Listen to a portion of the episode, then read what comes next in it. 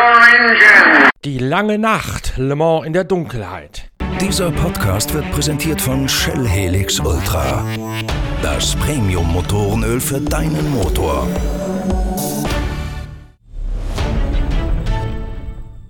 Mittlerweile liegt die Geisterstadt von Fahrerlager und die Boxengasse in tiefer Dunkelheit beim 24-Stunden-Rennen von Le Mans. Die Nacht in diesem Jahr aufgrund des herbstlichen Termines viel, viel länger als bei einer sommerlichen Auflage. Und alle, die jemals in Le Mans waren, sind, ein, sind sich einig, je länger die Dunkelheit, desto stressiger und auch desto gefährlicher das Rennen. Genau das hat sich in den Abendstunden quasi zur Primetime am Samstagabend schon bewahrheitet. Es gab sehr viele Abflüge, sehr viele Unfälle, immer wieder auch Slow Zones, also verkehrsberuhigte Zonen, weil beispielsweise Leitplanken wieder aufgerichtet werden mussten oder Unfallstellen aufgeräumt, Kohlefaserteile von der Strecke buxiert werden mussten. Eines der Unfallopfer Bruno Spengler, der ehemalige DTM-Gesamtsieger aus Kanada mit dem By Collis aus der LMP1-Klasse. Spengler ist abgeflogen, ohne eigenes Verschulden, so die ersten Wasserstandsmeldungen in den Porsche-Kurven, hat dann lange Zeit damit verbracht, das Auto eigenhändig zu reparieren und zurück an die Box zu schleppen, in einem wahren Kraftakt. Wir waren warten, da wir ja bekanntlich nicht vor Ort sein dürfen, noch auf ein Update von Bruno Spengler. Sobald das kommt, sobald der sich wieder vom Schreck und dem Stress erholt hat und sich bei uns gemeldet hat in der Pitwalk Collection, schieben wir das natürlich sofort nach. Der Unfall hat eine sehr lange Neutralisation nach sich gebracht und in genau dieser Phase ist auch an der Spitze eine ganze Menge passiert. Und die große Frage ist, beginnt jetzt bei Toyota das Zittern um den Le Mans-Sieg? Das Auto mit der Nummer 8, der Wagen von Sebastian Buemi, Kazuki Nakajima und Brandon Hartley musste nämlich nach den Reinigungsarbeiten an den Bremskühlungen, die wir im vorigen Podcast der Serie Le Mans Aujourd'hui thematisiert hatten, ein weiteres Mal an die Box kommen. Man hat dort die Bremskraft schon neu verteilt, um die Bremse beim Rekuperieren zu entlasten und nicht zu viel Hitze vorne rechts in die Bremse zu geben. Hat alles nichts gefruchtet. Es gab erneut Überhitzungserscheinungen vorn rechts und danach sind einige elementare Teile innerhalb der Bremstrommel, innerhalb der Bremsverkleidung Kleidung rund um die Scheibenbremse gewechselt worden. Ob das der Weisheit letzter Schluss war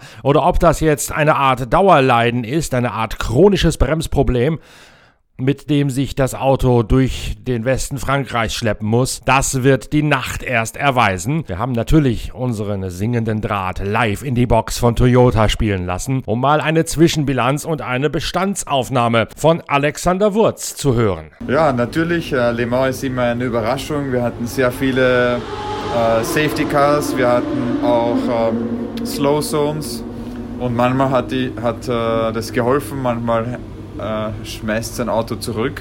Und so ist jetzt eigentlich ein Schlagabtausch entstanden zwischen Auto 7 und Auto 8, bis natürlich wir gemerkt haben, dass wir beim 8er Auto ein Problem haben äh, bei der Bremsbelüftung rechts vorne.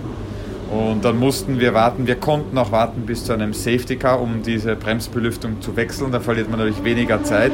Aber es ist für das Auto Nummer 8 natürlich sehr ärgerlich. Sie haben damit eine Runde Rückstand aufgerissen Verhältnis zur Nummer 7. Und äh, jetzt fahren sie im Schlagabtausch ein, zwei Zehntel gleiche Rundenzeiten. Das heißt, läuft es wieder recht gut, aber natürlich ein technisches Problem für die 8.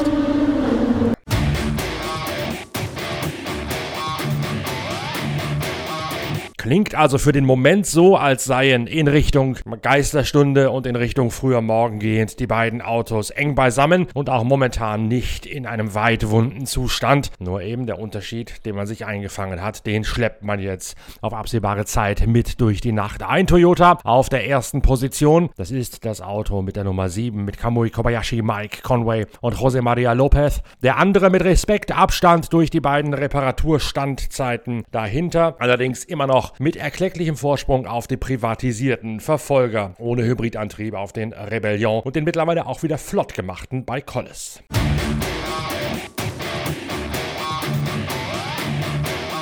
Nicht nur in der LMP1, in der ersten Liga hat es einen der Favoriten bereits erwischt, der jetzt bangen muss. Auch in der GT Pro Klasse hat Porsche, die Titelverteidiger mit dem neuen 911 RSR, einen ziemlich herzigen Start in dieses 24-Stunden-Rennen hinein erlebt. In der Anfangsphase und bis in die Dunkelheit hinein sieht es zunächst einmal nicht so aus, als seien die Autos so schnell wie die besten Ferrari und Aston Martin. Das merkt auch Richard Lietz.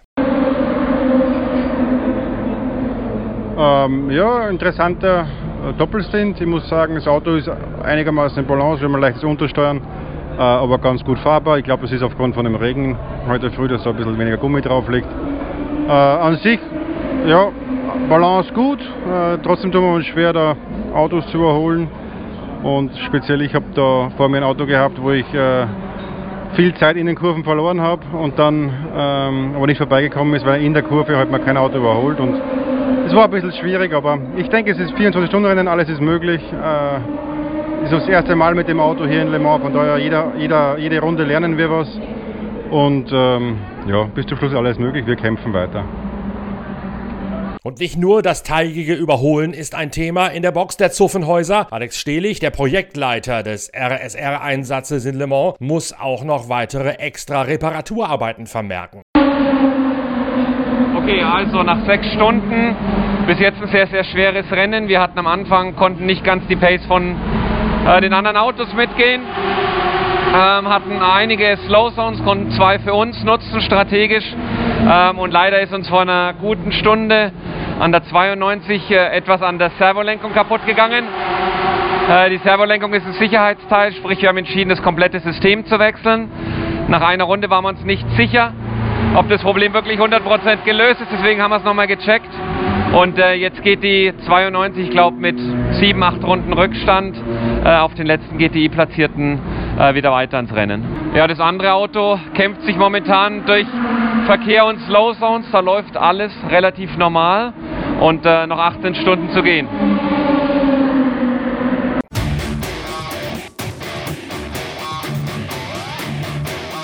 So sind denn die beiden Werks-Porsche 911 in die Nacht hinein nicht imstande, gegen die führenden Ferrari anzukommen. Ein weiterer Pechvogel aus der GTE Pro-Wertung ist der WM-Tabellenführer mit Nicky Thiem und Marco Sörensen sowie der dritten Kraft Richard Westbrook an Bord.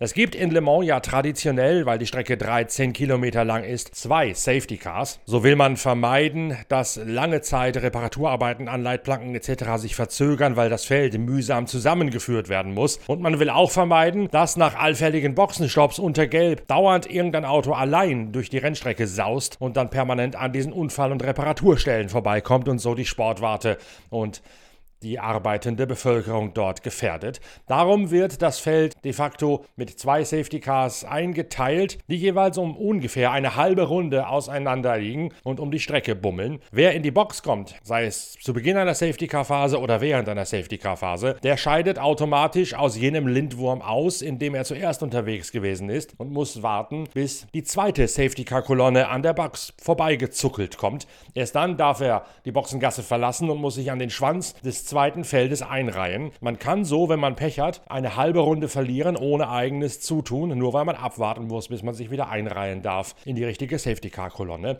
Genau das ist am Samstagabend auch wiederum zur Primetime Nicky Team passiert der durch das Safety Car eine halbe Runde verloren hat mit seinem Aston Martin auf die GTE Pro Spitze. Die Erfahrung lehrt uns aus der Vergangenheit, vor allen Dingen von vor zwei Jahren, das holt man so schnell nicht wieder ein. Da braucht man jetzt eine ordentliche Portion Glück, um wieder in dieselbe Kolonne und damit auf Schlagdistanz der absoluten Spitze zu kommen. Denkt nochmal zurück, Porsche hat durch eine ganz frühe Safety Car Phase vor zwei Jahren sowohl äh, die rosa Sau als auch das Zigarettenauto bereits so um eine halbe Runde von allen anderen GTE abhängen können und diesen Vorsprung bis zum Ende nur verwalten müssen. Der umgekehrten Ausgangslage quasi, der hechelt jetzt der Dänenzug mit Marco Sörensen, Nicky Team und Richard Westbrook hinterher.